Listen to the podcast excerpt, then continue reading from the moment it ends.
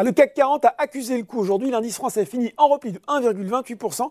La 6646 points, cédant plus de terrain que ses comparables européens. La situation reste compliquée à 5 jours d'un scrutin présidentiel pour lequel les derniers sondages montrent un écart qui se réduit entre Emmanuel Macron et Marine Le Pen dans l'hypothèse d'un second tour entre les deux candidats.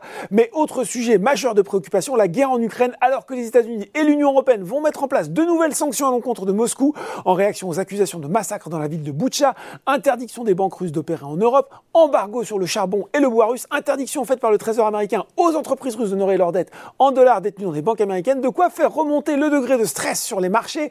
Aux États-Unis, ça se replie donc aussi, mais moins pour le Dow Jones qui cède 0,15% à 17h45 avec les 34 880 points, alors que le Nasdaq, pénalisé lui par la tension sur les taux, cède 1,46%, les 14 320 points. À noter la progression de 5,3% de Twitter après plus 27% hier au lendemain de cette annonce dingue hein, d'une prise de participation à hauteur de 9,2% d'Elon Musk qui devient de fait eh bien, le premier actionnaire du réseau social Bon, qu'est-ce qui a monté à Paris aujourd'hui Sans surprise, c'est le retour des valeurs défensives. Sanofi, Eurofins Scientifique, Sartorius Stedim ou encore Ipsen, le producteur d'énergie renouvelable Neoen termine lui en tête du SBF 120. Ça va bien aussi pour les valeurs de vin et spiritueux Rémi Cointreau et Pernod Ricard.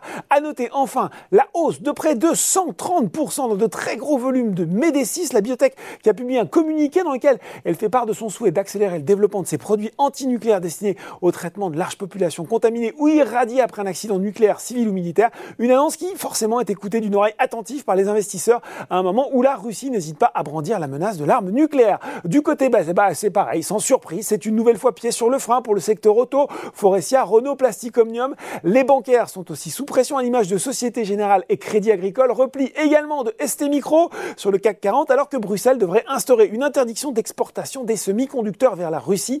Orpea, enfin, recule de 6%. Le gouvernement a finalement publié aujourd'hui le rapport d'enquête administratif qu'il a commandé en février, un rapport qui pointe du doigt de graves dysfonctionnements au sein du spécialiste de la dépendance. Voilà, c'est tout pour ce soir. N'oubliez pas, tout le reste de l'actu éco et finance est sur Boursorama.